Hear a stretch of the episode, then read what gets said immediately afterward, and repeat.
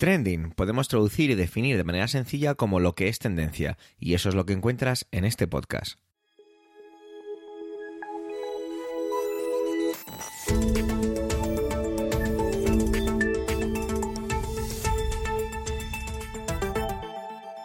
Este es el capítulo 256-256 del 1. Me encanta que sea el número 1. Es precioso empezar así el mes.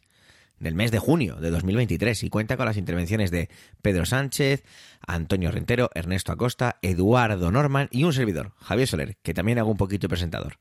Trending es tu podcast de noticias semanal. Adelante.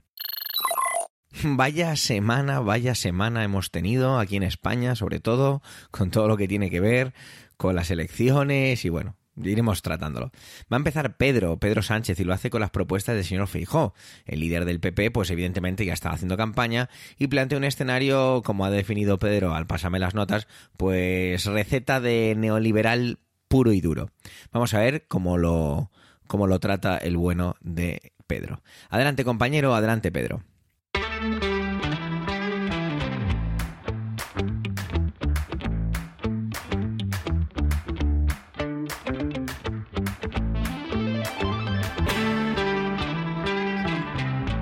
Gracias, Javier. Saludos, equipo trending. Buenos días, querida audiencia. Em, el pasado martes, cuando me dediqué durante 29 minutazos a reflexionar sobre el resultado de las elecciones y sobre la convocatoria, la nueva convocatoria para el 23 de julio del presidente Sánchez de elecciones generales, mm, dije que posiblemente en trending haría algún tipo de intervención al respecto. La verdad es que eh, el compañero Eduardo Nordman eh, ha hecho esa intervención que vas a escuchar o has escuchado ya en este momento y yo ya no tengo mucho más que decir. Sin embargo, sí que me quiero centrar en algo que es colateral a todo esto y es que en el día de ayer el presidente del Partido Popular eh, candidato a presidente del gobierno por el partido que en estos momentos, eh, según las encuestas y según las últimas elecciones eh, municipales y autonómicas y forales aquí, desde donde os hablo, ha ganado las elecciones y posiblemente mm, eso le ubica en la mejor posición para considerarse más que futurible presidente de España, ayer digo, se reunía con el Circle de Empresarios de Cataluña, perdonadme los catalanes por mi horrible acento de hablar catalán en la intimidad, y ha empezado a explicar en qué va a consistir su gobierno.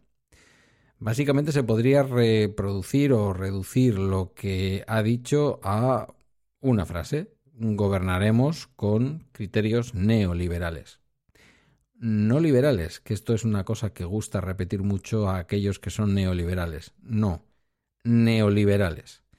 Lo primero de todo es acabar con el impuesto de las grandes fortunas, es decir, perdonar impuestos a los ricos.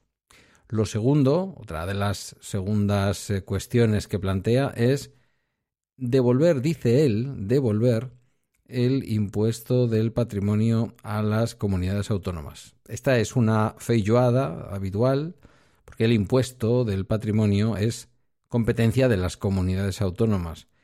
Posiblemente lo que quiera decir es que mm, él en Galicia lo eliminó y en otras comunidades autónomas gobernadas por el Partido Popular se eliminó y que pues eh, no sé muy bien qué es más allá de eso lo que quiere decir, porque como presidente del gobierno él el impuesto de patrimonio no lo puede tocar.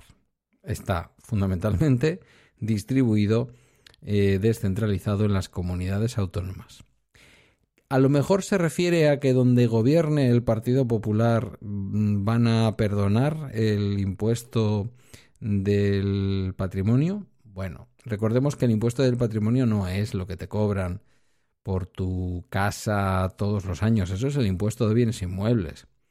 No es algo que te vayan a cobrar por tener tu pequeño utilitario, no, estamos hablando también nuevamente de ese dinero que tienen que pagar quienes tienen mucho, mucho, mucho, mucho patrimonio.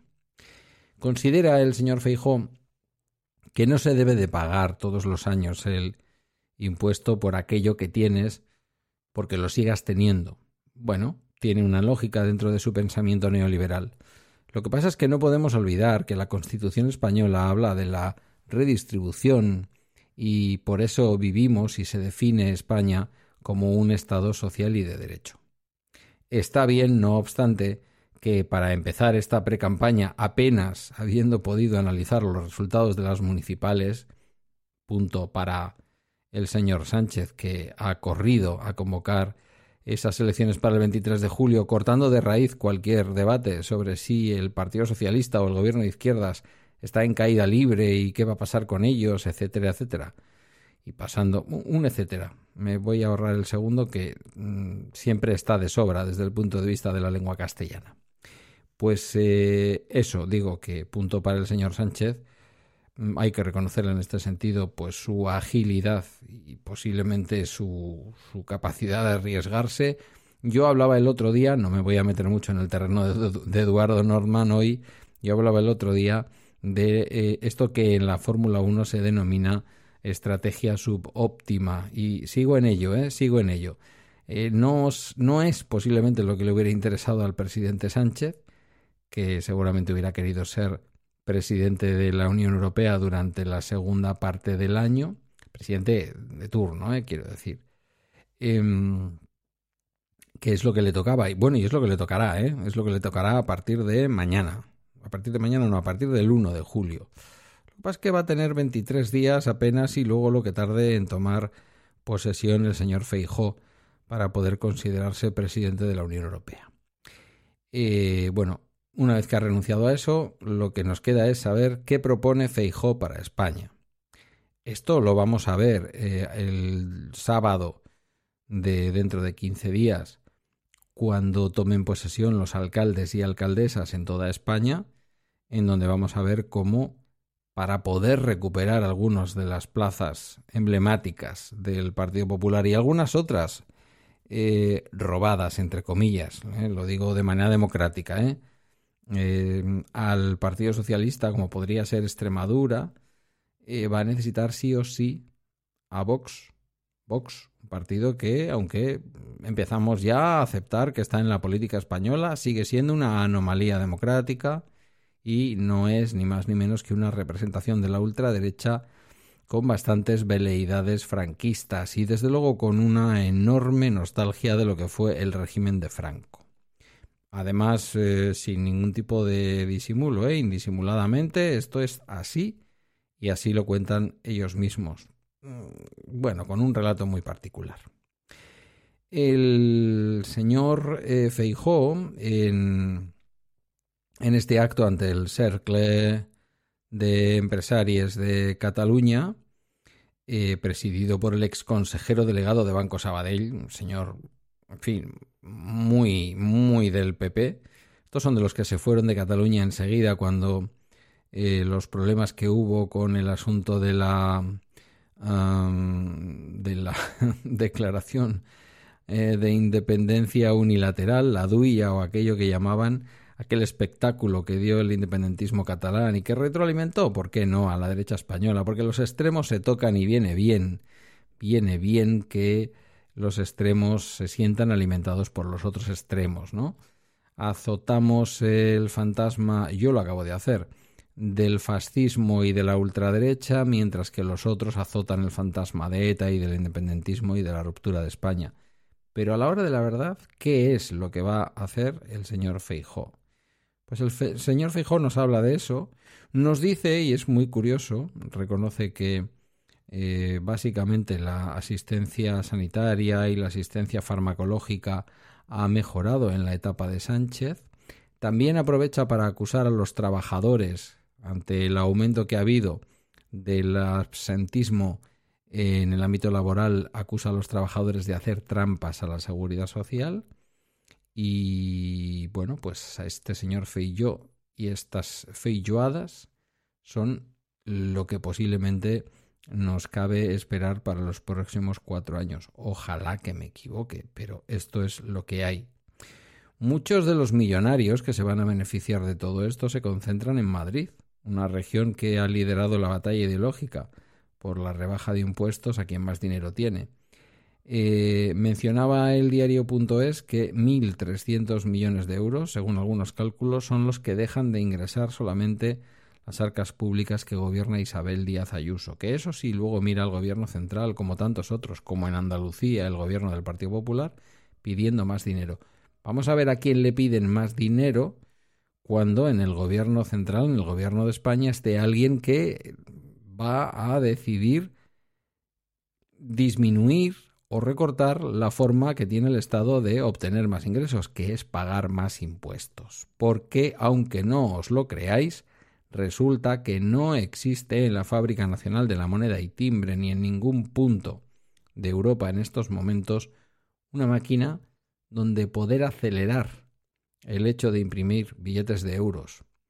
Los billetes de euro eh, resulta que son los que son, están en circulación, se van sustituyendo, pero hay una masa líquida, lo que se llamaba antiguamente los activos líquidos en manos del público. Cuando yo estudiaba economía, el dinero que puede estar en manos de la gente, o al menos en sus tarjetas, que es limitado, que no puede ser más, que no debe ser más. No hay una máquina para imprimir dinero. El dinero no se inventa. El dinero es como el ciclo del agua. Se evapora forma nubes, eh, lleva su proceso, descarga el agua y vuelve a través de la tierra nuevamente al mar, donde vuelve a evaporar y así una y otra vez. Si secamos el mar o si tapamos los ríos, pues a ver de dónde sale el ciclo del agua. Si dejamos de cobrar impuestos a quienes más tienen, si acabamos con la justicia social, esa justicia que no les parece justicia a quienes eh, lideran los partidos de la derecha y de la ultraderecha, vamos a ver cómo se sacan adelante las políticas que hacen bien a los ciudadanos. Evidentemente yo hablo todo esto y hago este discurso desde una ideología no coincidente con el señor Feijo, ni nada que se le parezca y muchísimo menos con Vox. Eh, creo que estoy en el momento mm, eh, de mi vida en el que me siento más orgulloso de vivir en Euskadi y como decía el otro día y aunque os parezca una provocación, no sé si me quedan muchas ganas viendo lo que se nos viene de seguir siendo un buen español. Ya os pido disculpas a los que tengáis ese gran sentimiento, pero a mí se me diluye como un azucarillo, caso de que alguna vez yo lo tuviera. Nuevamente muchas gracias por haberme escuchado. Hasta una próxima ocasión y os dejo con el resto del equipo Trending. Chao. Antonio parece que no tiene suficiente con un universo que es este, sino que se tiene que plantear viajar a través del multiverso. Todo esto a telón, lógicamente, de la nueva película de Spider-Man, que se estrena en cine, es una película de animación. A mí la primera me pareció una película increíblemente divertida y a todos uh, nos recordará o todos reconoceremos que ha sido un poco un antes y un después en la manera de hacer cine de animación. Así que os dejo con él y con su experimentada voz para todo esto. Adelante, Antonio. Saludos. Soy Antonio Rentero y esta semana en Trending quiero hablaros de Spider-Versos, porque este viernes se estrena una nueva película de animación que continúa donde nos dejó aquella espectacular Spider-Man dentro del eh, multiverso, una peculiar eh, introducción a lo que luego en el cine con actores de carne y hueso ha llegado seguramente a, mucho más público, un público más generalizado. Por lo que sea, todavía las películas de animación parece que tienen un público más reducido, sobre todo entre los adultos.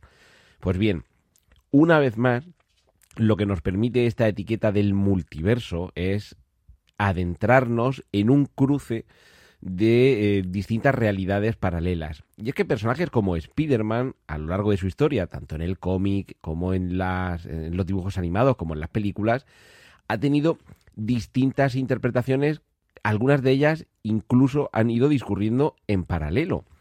Durante décadas en Estados Unidos al mismo tiempo iban saliendo distintas colecciones mensuales del trepamuros espectacular Spider-Man, Amazing Spider-Man, Spider-Man a secas. Y, claro, en cada una de ellas se nos iban contando aventuras que en algunos casos entraban en contradicción con otras, como si hubiera eso, unos multiversos, unos universos paralelos.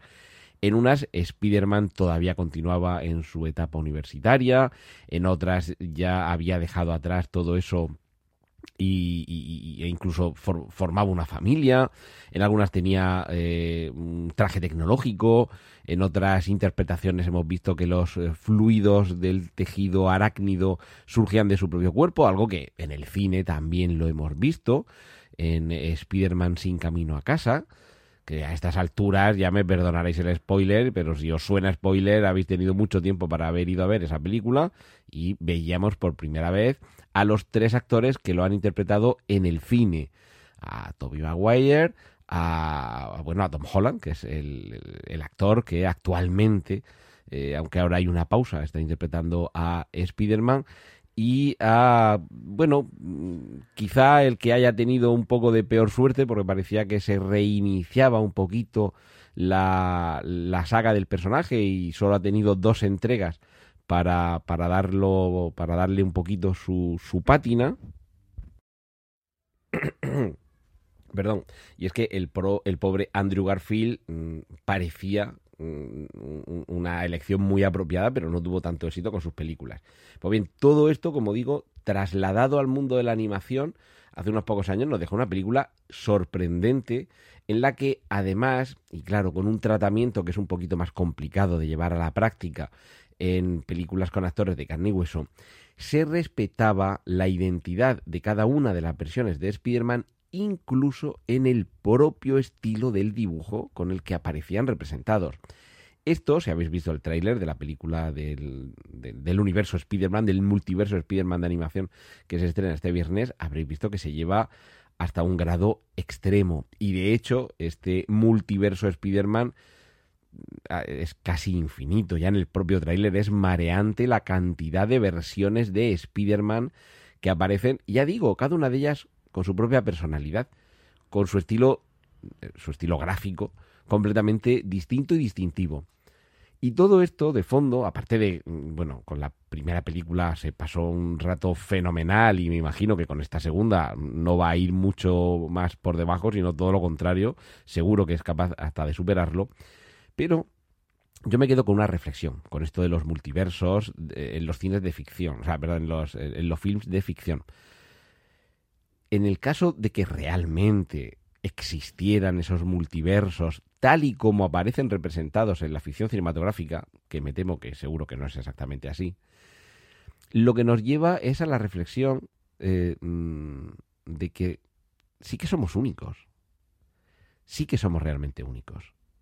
Incluso si se dieran otras circunstancias en la vida, cada uno de nosotros adoptaría unas decisiones distintas, evolucionaría de una manera diferente y terminaría no siendo el mismo.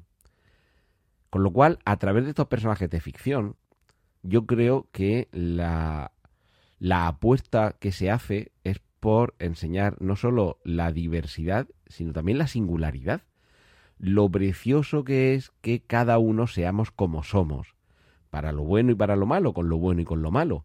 Que todas las decisiones que hemos tomado en nuestra vida nos convierten en esa versión de Peter Parker o de Spider-Man, con un dibujo distinto. Ya sabéis lo que decía Jessica Rabbit, no soy mala, es que me han dibujado así. Y aquí pasaría un poco algo parecido. Mi trazo es distinto porque tengo un autor diferente, mis aventuras son diferentes, por lo tanto tengo unas vivencias distintas y en consecuencia Incluso aunque todos vistiéramos el mismo traje de Spider-Man y tuviéramos más o menos los mismos poderes y más o menos una vida similar, seríamos un Spider-Man completamente diferente porque, entre otras cosas, habitaríamos un universo completamente distinto. Así que, mm, si os paráis a reflexionar mucho, seguro que estas películas dan mucho de sí, pero seguramente eso es algo muy secundario y en películas como esta de, de Spider-Man y sus multiversos, yo creo que lo, lo que lo que toca es sentarse, disfrutar, divertirse y esperar que eh, si ya había una intuición con la primera entrega de que esto podía ir a más y a mejor, que después de esta película todavía nos quedemos con esa sensación y sobre todo que los autores sean capaces de seguir eh, estrujando su propia imaginación, su propia inteligencia, su propia fantasía, que no nos dejemos llevar todavía por las garras de la inteligencia artificial y que dentro de unos años tengamos una tercera parte de estas aventuras multiversales de Spider-Man. En este caso no es Peter Parker, sino Miles Morales, el protagonista, y, que sigamos viendo que el mundo es realmente así. Que aunque nos parezca que todo el mundo es igual, realmente todo el mundo es diferente, incluso si se llaman Peter Parker o son Spider-Man o tienen poderes arácnidos. Bueno, pues esta es eh, mi reflexión de esta semana. Ahora os dejo con los contenidos que tienen para vosotros el resto de mis compañeros aquí en Trending. Un saludo de Antonio Rentero. Eduardo encara el trending más grande y más potente de la semana en cuanto a política se refiere aquí en España y es el pasado domingo tuvieron lugar las elecciones autonómicas y municipales y la consecuencia al día siguiente del anuncio de Pedro Sánchez de adelantar las elecciones generales al 23 de julio y bueno, pues todo eso. No puedo hacer mucho más en presentación que dejaros con él y que lo disfrutéis. Adelante, Eduardo.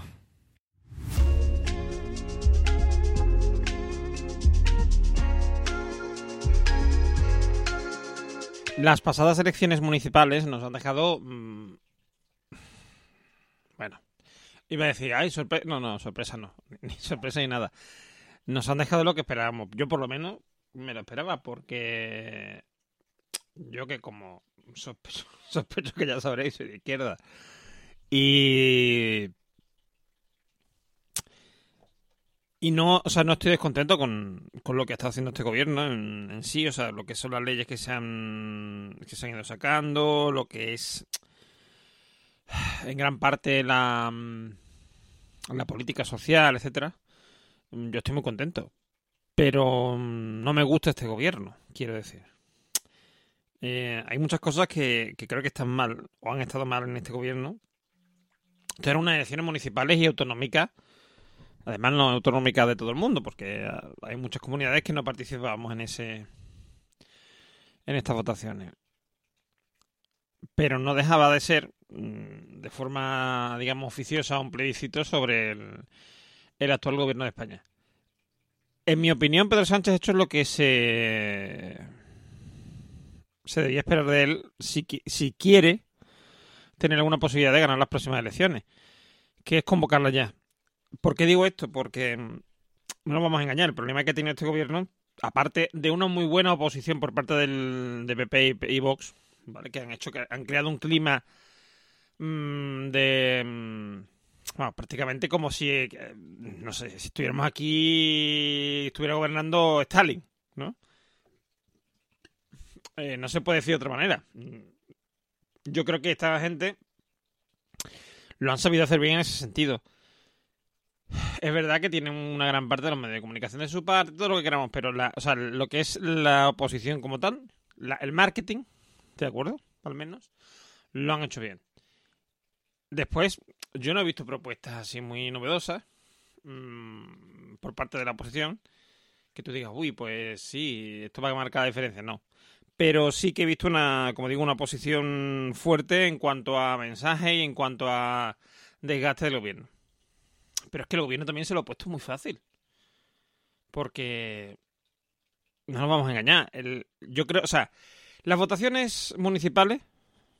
Yo siempre digo que son las menos partidistas de, que hay, porque muchas veces la ciudadanía si ve un proyecto o si ve una persona que le apetece votar y, y, um, y obra en consecuencia, ¿no? Hay muchos sitios donde hay alcaldes que tú sabes que no se corresponden con la equivalencia de fuerza, o sea, de, ideologías, ¿no? O sea, si a lo mejor hay un 50-50, vamos a suponer, y un alcalde saca mayoría año tras, o sea, legislatura tras legislatura, no es por no es por las siglas mm, tras las que va, es por su programa y es por cómo lo hace.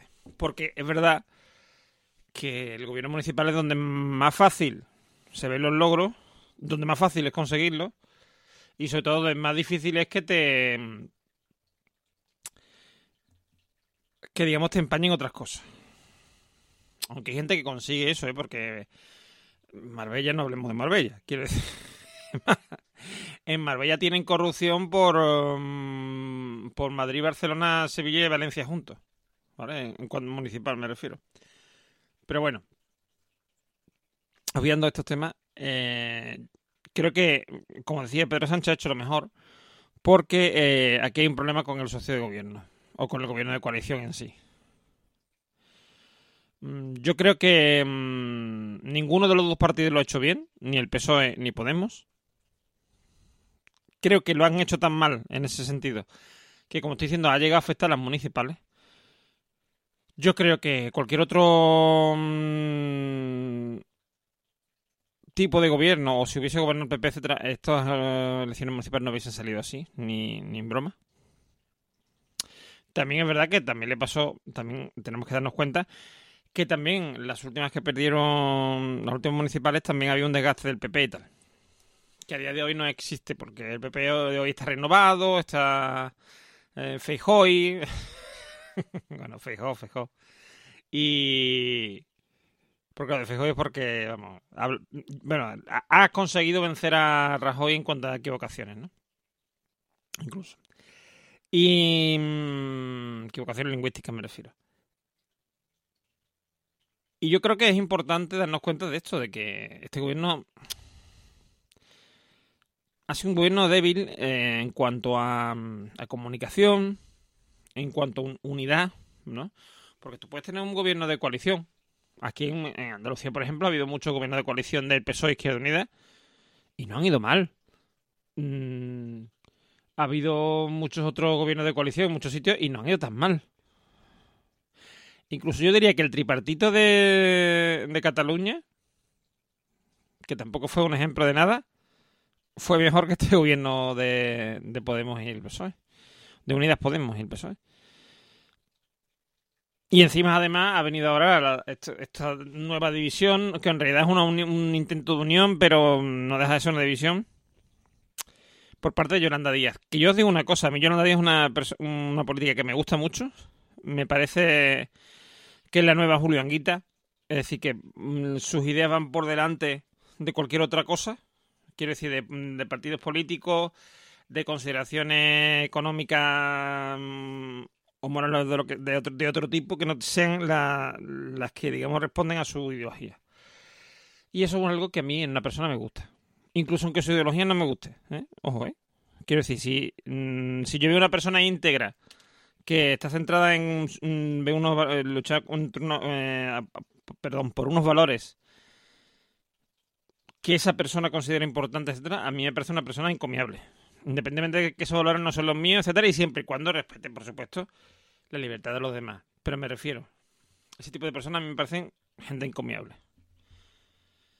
Y creo que Yolanda Díaz lo es y aparte además mm, comparte conmigo ideas, o sea, ideología. Me parece perfecto. Igual no en todo, pero en muchas cosas sí.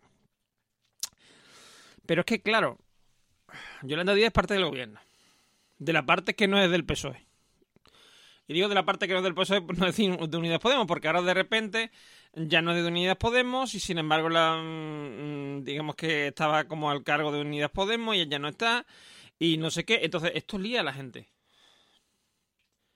Porque yo sé que lo acabo de decir es súper inexacto. Pero es que la gente lo ve así. Ve que mm, Pablo Iglesias había dicho esta, y ahora no es esta, y ahora dice ya que no. Y ahora mm, que sí, pero es... pero ya ahora no está, no está con ellos, saca otra cosa porque no le parece y no sé cuánto y, mm, y de repente mm, el pisuero pasa por Valladolid, pero ahora no, ahora es el Tajo. y ¿esto de qué va? Y eso creo que ha pasado, ha pasado mm, una gran factura al actual gobierno. Por eso, por eso, creo que, mm, que Pedro Sánchez ha hecho bien, porque por una parte corta de raíz la discusión, es decir, ahora tienen que ponerse de acuerdo, si no, mm, o lo que sea, ya, ya porque vienen las elecciones, tienen que unirse, si se dividen, se dividen, y si no, y porque a partir de ahora el PSOE puede ser el PSOE, no es el gobierno de izquierda más progresista de España, no sé qué, no, es el PSOE. Y ahora pueden hacer campaña por la nacional, por la por al, a la jefatura de bueno, de Estado, no, perdón, a la- al, al Parlamento, en realidad, porque en realidad es al Congreso. Elecciones al Congreso y al Senado. Elecciones generales.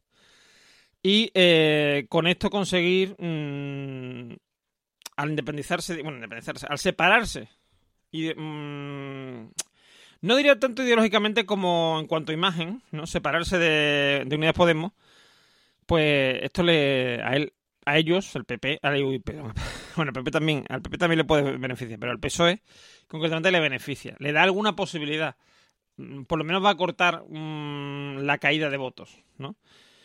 Y, mm, y claro, y, da, y da, mm, da, menos tiempo a que los señores de mm, Sumar, Podemos, Izquierda Unida, no sé qué, se estén peleando, están a la gresca y creen mal ambiente en la izquierda, porque eso es otro problema. Que la izquierda está muy dividida, pero no solamente dividida en el sentido de decir, ah, es que no sé a quién votar, no, es que no voy a votar a esta gente jamás, porque son unos no sé qué, ¿vale? A, ese punto hemos llegado. Entonces, hay como, como, un, o sea, como esta división de, de fachas y, y, y, comunistas, ¿no? Pero, pero dentro de la izquierda, o sea, es totalmente absurdo.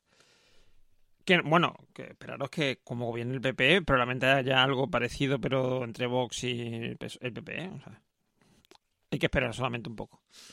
Pero bueno, lo que os decía es esto, que, a mí me parece que, que visto esto así, no deja de ser algo mmm,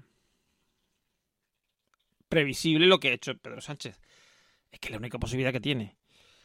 Y a mí personalmente me parece una buena opción, porque aunque me fastidia que haya que votar en julio, que nos coja todo el mundo de vacaciones o por ahí o lo que sea, o bueno, o no, o sencillamente yo digo una cosa, aquí salía a votar un 23 de julio es y, y una hora buena ¿vale? Es porque, por ejemplo, yo día fui a, la, a, votar a las 6 de la tarde o a las 5 por ahí, que es la hora en que entras y sales casi, ¿vale?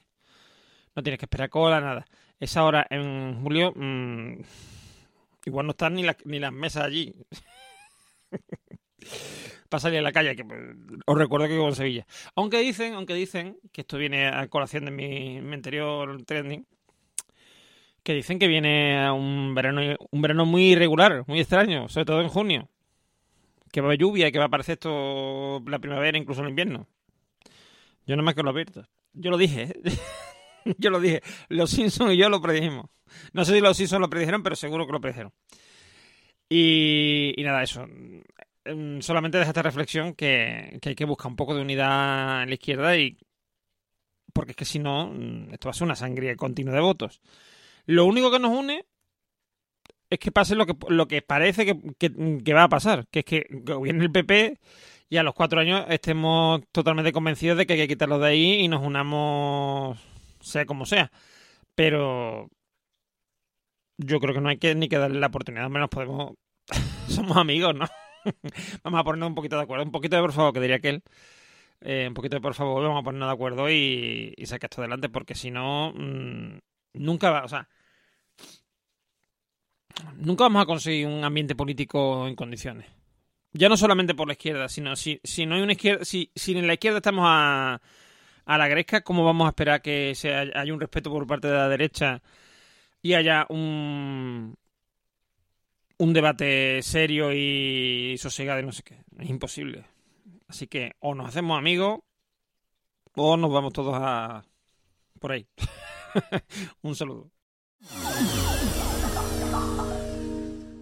Nuestro querido corresponsal, Ernesto Acosta, me mandaba un título, una pequeña descripción de su intervención que me ha dejado un poco así como iba. Y, y decía el título, inocente hasta que se muestre lo contrario. Resulta que en el Partido Republicano de los Estados Unidos hay un miembro, no me ha querido decir la descripción, supongo que lo desvelará en su intervención, que la Cámara de Representantes pues está acusado de por, parte del Departamento de Justicia con cargo bastante, bastante graves. Me hace mucha gracia porque Ernesto, yo creo que aún no, claro, no le, no le conozco mucho, no es una persona que, que nos conozcamos, entonces creo que es como muy prudente a la hora de realizar la descripción.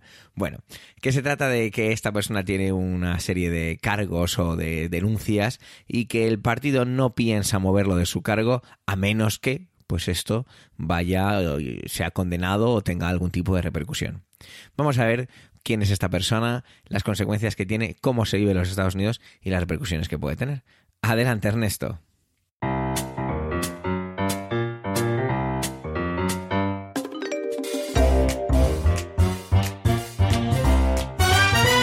Gracias Javier, saludo a los oyentes y saludo al equipo de Trending. En todas partes y partidos políticos hay corrupción y hay corruptos. Pero una cosa es más o menos imaginárselo y otra muy distinta, saberlo y no hacer nada al respecto. En esta intervención les voy a hablar sobre un personaje del que hay mucho que contar, pero voy a tratar de resumir las cosas más relevantes a modo de abrirles el apetito. Es un corrupto, sí, pero también es mucho más que eso. Es un mentiroso, un estafador y, cómo no, y esta es una opinión muy personal, un idiota en toda regla, ya que decidió aliarse nada más y nada menos con la extrema derecha norteamericana. El supuesto nombre de este señor, y luego verán por qué lo de supuesto, es George Anthony de Boulder Santos, o más conocido como George Santos, un político norteamericano nacido en Portugal y que es parte de la Cámara de Representantes de Estados Unidos. Y esto es lo que más me asombra a mí de esta situación. Resulta que aunque ya se venía hablando de este señor en diciembre del 2022, si mal no recuerdo, por un artículo, creo que fue de New York Times, que empezó como escarbar en su pasado, se volvió trending cuando el Departamento de Justicia de Estados Unidos publicó en su sitio web el 10 de mayo del 2023 lo siguiente. Una acusación formal de 13 cargos fue revelada hoy en el Tribunal de Distrito de Estados Unidos para el Distrito Este de Nueva York, acusando a George Santos, quien representa al Tercer Distrito de Nueva York, con siete cargos de fraudes electrónicos, tres cargos de lavado de dinero, un cargo de robo de fondos públicos y dos cargos de hacer declaraciones materialmente falsas a la Cámara de Representantes. Y es que este señor es toda una pieza. Entre la lista de mentiras conocidas de esta, de, esta, esta figura pública, tenemos que su nombre posiblemente no sea real. En el pasado ha utilizado Anthony Santos, Anthony Zabrowski, porque según él era judío y descendiente de supervivientes del holocausto, lo cual es mentira porque sus abuelos son brasileños. También ha usado George de Boulder y George Anthony Santos de Boulder. O sea, invirtió los apellidos. Todo su currículum académico es una mentira, desde el instituto hasta la universidad a la que supuestamente fue. Santos dijo que trabajó en Wall Street y en un fondo de inversión en Florida, donde obtuvo retornos muy altos gestionando activos millonarios, cuando en realidad este fondo de inversión era un esquema Ponzi de manual. Supuestamente fundó su propia empresa llamada The Border Organization LLC, de la que nadie tiene ni idea y mucho menos de cómo se ganaba el dinero. Esto lo podemos leer también en el artículo del Departamento de Justicia, donde dice claramente que en septiembre del 2022, en relación con su segunda campaña para la elección a la Cámara, porque él había perdido en el 2020, por esto esta es la segunda, Santos presentó un documento en la que supuestamente exageró sus ingresos y sus bienes. En esta divulgación de la Cámara, que es como se llama el documento en sí, certificó falsamente que durante el periodo de este informe había ganado 750 mil dólares en salario desde The Border Organization LLC, una entidad con sede en Florida, de la cual Santos era el único beneficiario efectivo, que había recibido entre un millón y cinco millones en dividendos de esta compañía, que tenía una cuenta corriente con depósitos de entre 100 mil y 250 mil dólares y que tenía una cuenta de ahorros con depósitos entre un millón y 5 millones. Estas afirmaciones eran todas falsas. Santos no había recibido de The Border Organization LLC los montos informados de salarios o dividendos y no mantenía cuentas corrientes o de ahorros con depósitos en estos montos que había informado. Y según las malas lenguas, detrás de tanto dinero hay, cómo no, oligarcas rusos. Vaya sorpresa, por Dios.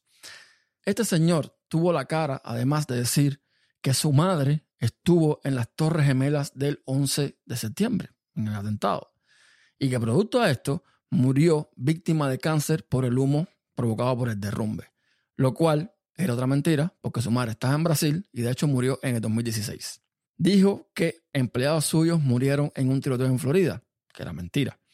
Pasó a ser un millonario y nadie sabe cómo ganó ese dinero. Además, él mismo no ha sido capaz de poder explicar claramente de dónde salió tanto dinero. En Brasil fue acusado de fraude por robar cheques de un hombre que su mamá cuidaba y fundó supuestamente una ONG para ayudar a perros y gatos, que tampoco existió. Y entre estas, muchas otras cosas. Por cierto, George Santos gay y en Brasil fue drag queen. Y hasta ahí ¿ok? Nada raro. Pero es cuanto menos chocante que justamente milite en un partido que abiertamente está en contra de los shows de drag queen. Pero bueno, eso no importa mientras los ayude a estar en el poder. Y aquí viene la parte a la que quería llegar. Y es que todo esto es de dominio público. Su partido, el republicano, está consciente de esto. Y posiblemente ya lo estaban antes de que este señor llegara a la Cámara de Representantes. Y no han hecho absolutamente nada al respecto.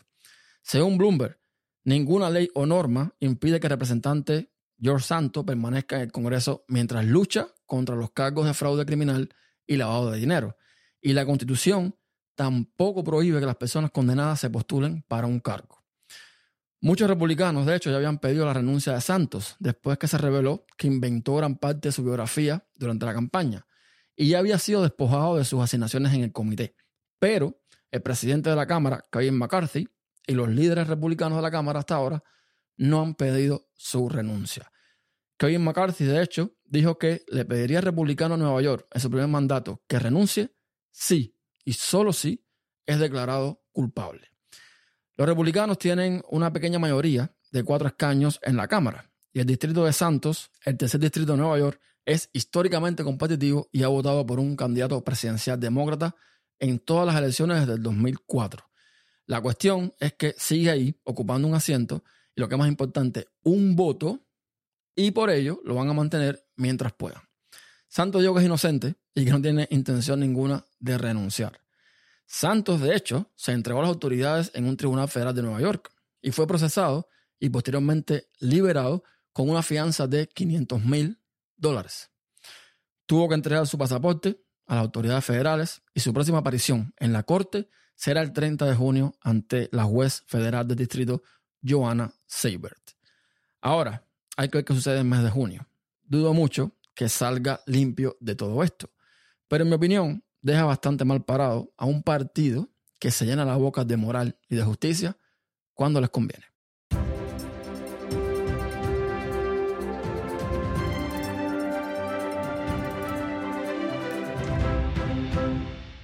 me sentí muy tentado de que el trending que trajera fuera la, la, reacción de la periodista Ángel Barceló de la cadena SER cuando el presidente del gobierno, Pedro Sánchez, anunciaba que el 23 de julio adelantaba las elecciones y que se realizarían ese domingo. Fue muy divertido porque creo que Ángel Barceló eh, representó a mucha gente, yo incluida, en cuanto en tanto la manera en la que se está sucediendo todo este movimiento por parte del gobierno en cuanto al adelanto de las elecciones.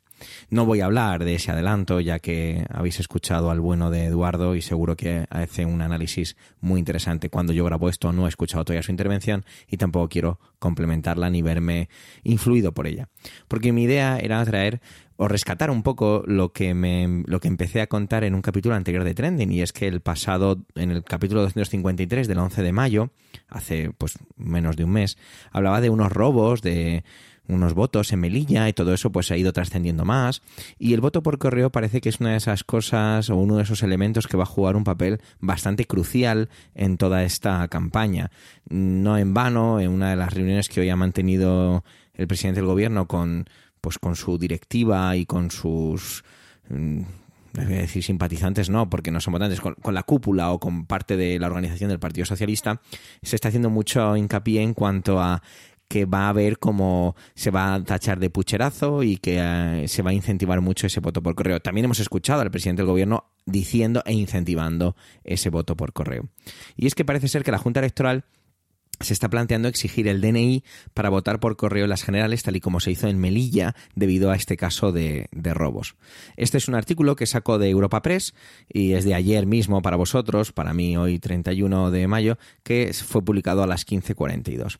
Y es que parece ser que cuando yo no tengo ni idea, porque yo nunca he votado por correo, eh, cualquiera que haya votado por correo, pues quizás sepa todo esto, cuando tú solicitas el voto por correo, pues evidentemente te tienes que identificar con tu documento nacional de identidad, es decir, el DNI, para solicitar ese voto.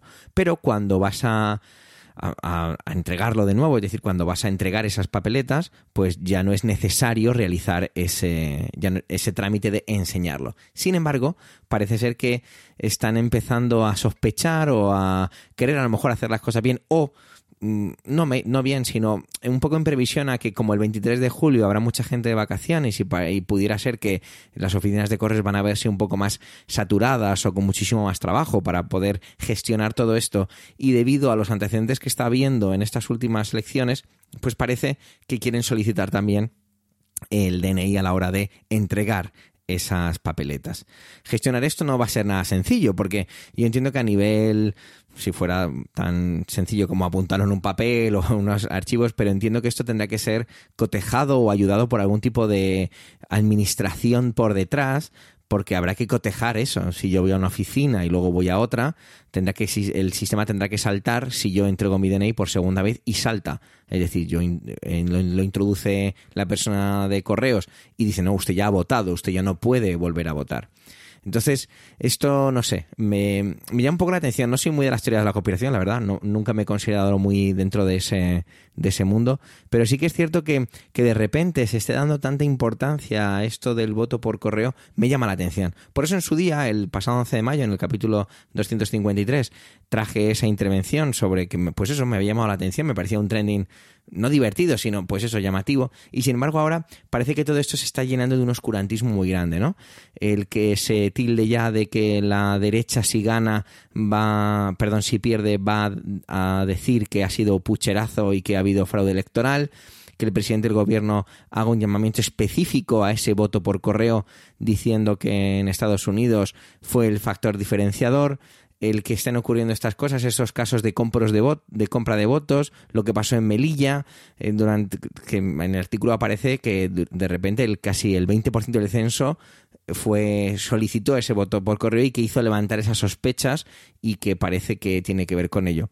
No sé, a mí el voto por correo me parece un mecanismo muy interesante. Yo a priori, a día de hoy, eh, como estaré justo finalizando mis días de, de trabajo en el colegio, no me va a afectar demasiado y bueno, podríamos unir, no lo voy a hacer en esa intervención, pero podríamos unir o podríamos esclarecer un poco en el futuro todo lo que tiene que ver con esa gente que tiene pues sus, sus billetes de avión, sus hoteles y todas sus cosas y que se está hablando tanto en redes, ¿no? Además, cierta contradicción he encontrado. Bueno, al final me enfango y me meto en esto. Eh, abogados diciendo que, que, sí, que sí, que es la Junta Electoral. Bueno, todos coinciden al final que la Junta Electoral es la que tiene la última palabra en todo esto. Eh, puede ser una más laxa, otra menos laxa, en sentido de que si se presenta documentación, si está comprado antes de ese anuncio que hizo el presidente del gobierno el lunes, mm, bueno, todo ese tipo de, de, situaciones. No sé cuántas de las personas que escuchan este podcast se encuentran en una situación de poder tener un poco de, no de temor, sino de incertidumbre de, ostras, como me toque, que estoy en las Bahamas. Bueno, eh, será cuanto menos no divertido, pero sí muy curioso eh, vivir todas estas situaciones en cuanto a las elecciones que nos toca votar de nuevo a los españoles el 23 de julio. Os dejo ya y muchísimas gracias por escucharme en esta pequeñita intervención acerca del voto por correo que me da la sensación voy a traer en más ocasiones porque es un tema que va a estar más en boga. Gracias por llegar hasta aquí y por supuesto por el tiempo empleado en escucharnos en este capítulo ducentésimo quincuagésimo sexto. Tenéis nuestra cuenta de Twitter, arroba trendingpod, y las de las voces de hoy en emilcar.fm barra trending, a vuestra entera disposición. Un saludo y hasta la semana que viene.